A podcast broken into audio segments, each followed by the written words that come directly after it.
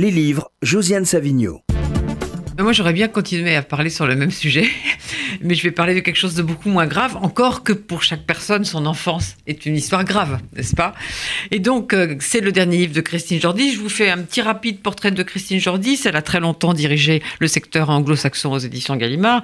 Elle a très longtemps écrit dans Le Monde. Elle a commencé par écrire des essais sur les romancières britanniques. Et je voudrais en signaler un parce que c'est quelqu'un que j'aime beaucoup. C'est ce qu'elle a écrit sur Jean Rhys, Jean Rhys, la prisonnière, aux éditions Stock en 1996. Et puis, depuis plusieurs années, elle s'intéresse beaucoup aux philosophies orientales.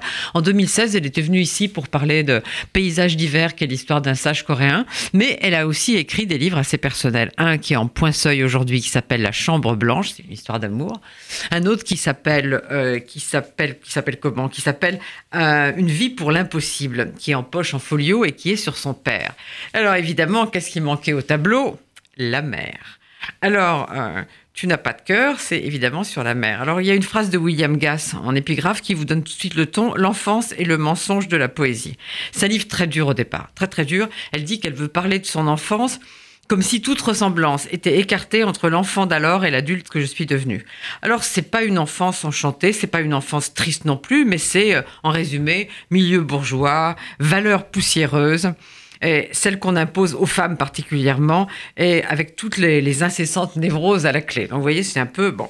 Alors, euh, ce que j'ai aimé dans ce livre, en dehors de cette petite fille en révolte, c'est au fond qu'elle fait, elle fait revivre euh, une, période qui est pas si lointaine, les années 1950, début des années 1960, mais qui a complètement disparu. Plus jamais on entend des crieurs dans la rue qui disent vitrier, réparateur, etc. Donc elle fait revivre tout ça et ça c'est très, c'est un peu nostalgique peut-être, mais, mais, très agréable.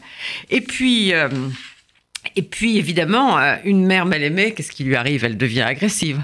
Donc, elle dit Tu n'as pas de cœur. Et là, le livre bascule, parce qu'au fond, Christine Jordi d'aujourd'hui, elle comprend ce que pouvait ressentir cette femme qui n'était pas assez aimée.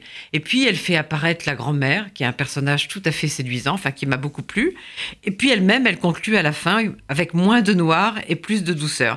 Alors, c'est un roman d'apprentissage, disons, assez singulier. Je l'ai beaucoup aimé, ce Tu n'as pas de cœur de Christine Jordis, chez Albin Michel.